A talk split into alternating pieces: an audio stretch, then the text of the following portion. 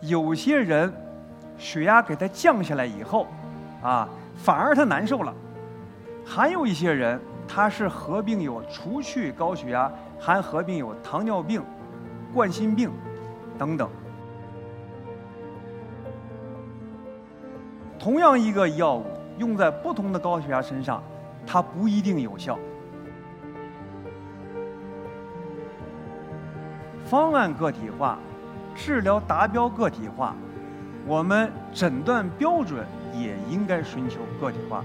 这三方面的个体化，体现出精准医学在高血压领域的真正落地。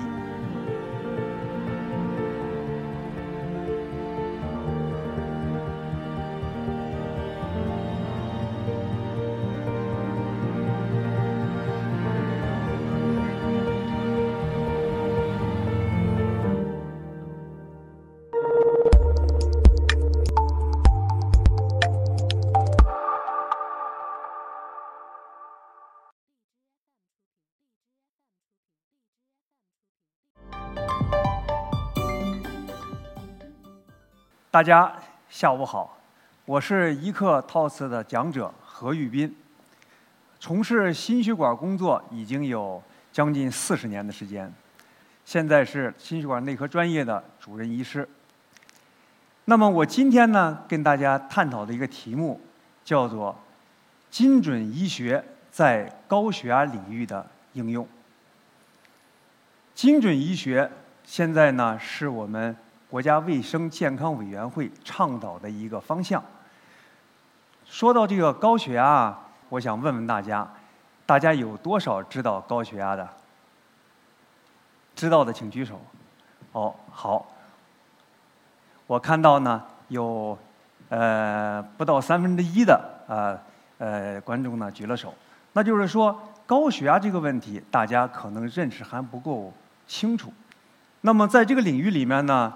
呃，我们现在有三种情况，一个是三高，另外一个呢是三低。那么三高呢，表现在什么？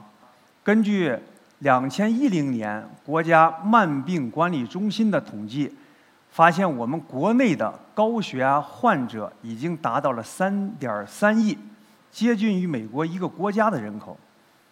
这是我们发病率高。第二一个呢，就是致残率高。不知不觉的高血压把你杀倒以后，才发现你血压高了。在生活中，大家可以看到走路啊不平衡、画圈的啊，像这种情况呢，都是脑血管啊高血压引起的脑子损伤导致偏瘫。另外一个呢，就是我们平时不知道的情况下，它就把我们的器官都损伤了，所以它器官损伤率高，这是三高的特点。还有一个叫三低。第一，就是我刚才做了一个现场调查，啊，大家呢在座人有三分之一的人知道，那这个比例来说，知晓率低。另外一个呢，即便你知道是有高血压了，但是你能不能去找医生及时的诊治，能不能够按照医生的指导去进行管控，最后达到高血压有效的控制？这个控制率也非常低。那么还有一种情况，你找到医生了，医生给你定了方案了，把你的血压能不能降到一个正常水平，也就是说理想水平，这个呢就是有效率。目前看我们国内这种有效率也低。那基于这种情况，我们说高血压要不要管理，怎么管理，就是一个非常大的问题。今天呢，我介绍这个题目，它是一个全新的题目，在心血管领域。另外一个，它有些观点还具有一定的挑战性。所以呢，呃，如果同行看到这个这次讨论有不同的意义，我们可以欢迎大家一起讨论。好，接下来我给大家分享一个个案，就是我有一个患者，他把所有的心脏科、神经内科都看遍了。没有一个大夫说他有病，但是他就是难受，他不是因为焦虑，不是因为抑郁引起的这种去非取的精神性的因疾病，他不是这样的，啊，这是一个女性患者，来我这儿就诊的时候是四十岁。那么她年轻的时候是血压多少啊？九十六十，有的时候呢是八十五十。在这个时候，年轻的时候他常常有些头晕啊，尤其是体位转变的时候，从蹲位站起来的时候，或者躺着再站起来的时候，会感觉到头晕。但是呢，随着年龄的增加，他的血压逐渐逐渐高了。到我这儿以后，我给他检测血压是多少啊？一百三九十。按照我们高血压的标准来说，这是正常的，根本不叫高血压，一点问题没有。基于这种情况，我们回顾性的分析，发现高血压人群里面啊，有一种人群叫做隐形高血压。啊，我们在量血压的时候。血压计显示你的血压是一百四九十以上了啊！当然，这个值一定是要选取三天非同日的三次血压，这三次血压都高于一百四九十，这就叫高血压。那么我刚才说的隐形高血压什么呢？就相当于看不见的高血压，它本身是高血压，但是通过血压我们不知道。那么他的血压是多少？高压是一百三十五以上，但不超过一百四；低压呢是八十五以上，但不超过九十。在这个范围的血压人群叫隐形高血压。啊，这位女患者她是不是属于这种类型的高血压？她也不属于这种类型。她的血压高压没有超过一百三十五，低压没有超过八十五。那么从这个逻辑上讲，概念上讲是讲不通的，那么她的表现症状呢，完全符合高血压的这个人的人群的这个症状啊，比如说头晕啊，有时候头晕、头疼、脖子发硬，这些症状都有。那么这个情况怎么办呢？我们根据这种情况啊，就采取了一种双向啊沟通好，我们就是。作为一种观察试验性的一些观察啊，我们控制他平时心率快一些，我们把一些降心率药给他用上去，用上去以后呢，他的血压得到了稍微的下降，就下降了十个毫米汞柱。随着血压的下降，他的这个症状基本上就全消失了。呃，这是一个非常好的结果。啊，本身我们呃做这种治疗的时候，在伦理学上是没有问题的。为什么？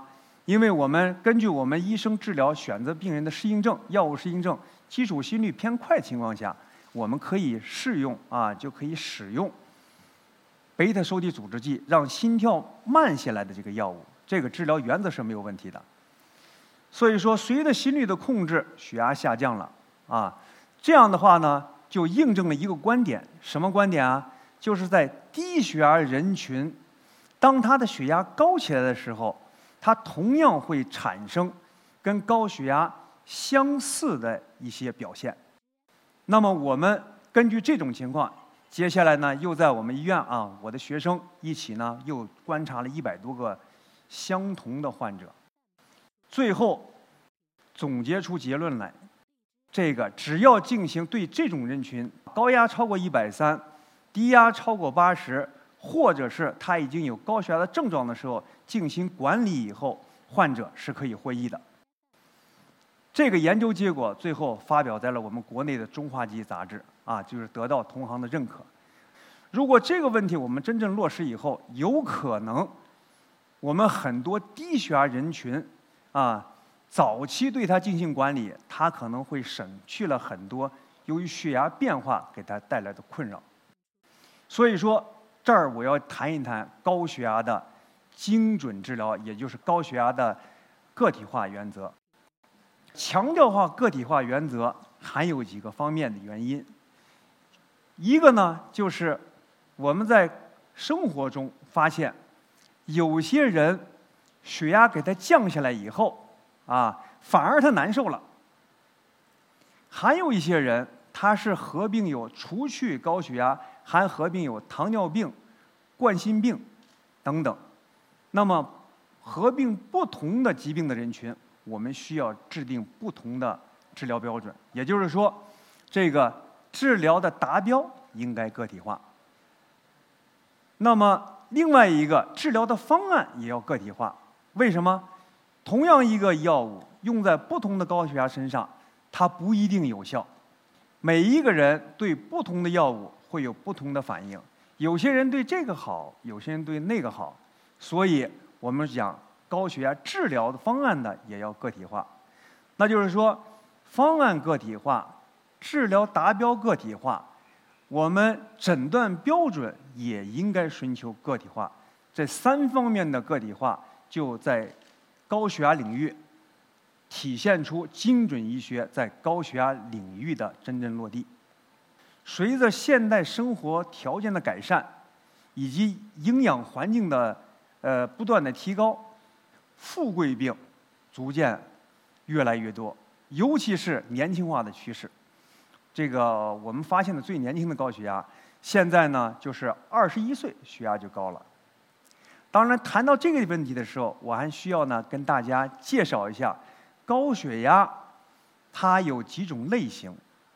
高血压一种类型呢叫做找不到原因的高血压，这种高血压叫做原发性的高血压，也就是原因不清楚的高血压。还有一种类型呢。是由于其他的疾病导致的血压增高，也叫继发性高血压。这种高血压呢是小众人群，大概占到百分之五左右。绝大部分人群叫做原发性高血压。有人会这样问，就是说高血压它既然是一个病，能不能治好？原则上讲，我可以告诉大家是可以治好的。我们刚才说的。原发性高血压，它的治好是通过我们药物啊和生活方式的管理，让他的血压达到正常的。我们临床上讲叫临床治愈，还有一种治好呢叫完全治好。那么继发性高血压通过把原来的病治好以后，最后他的血压正常了，这就叫完全治愈。所以希望大家呢。如果要是原发性高血压，希望大家坚持用药，在医生的指导之下，很好的管理自己的血压，达到临床治愈，这样呢是我们医生所期盼的。好，谢谢大家。